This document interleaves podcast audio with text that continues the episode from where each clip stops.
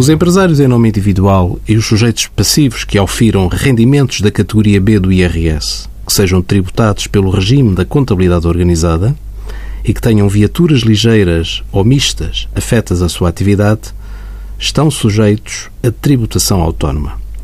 Esta tributação autónoma aplica-se a todos os encargos relacionados com as viaturas ligeiras de passageiros ou mistas e é de 10% para viaturas com custo de aquisição inferior aos 20 mil euros e é de 20% para viaturas com custo de aquisição superior a 20 mil euros. São excluídas as viaturas movidas exclusivamente a energia elétrica.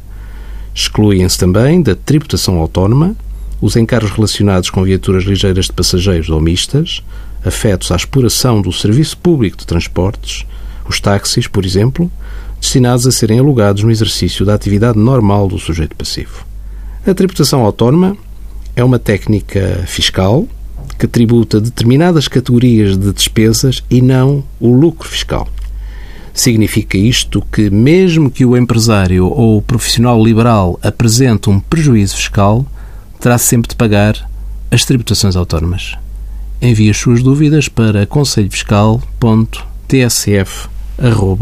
conselhofiscal.tsf.occ.pt.